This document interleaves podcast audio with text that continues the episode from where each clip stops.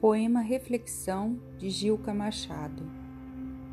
Há certas almas, como as borboletas, cuja fragilidade de asas não resiste ao mais leve contato, que deixam ficar pedaços pelos dedos que as tocam.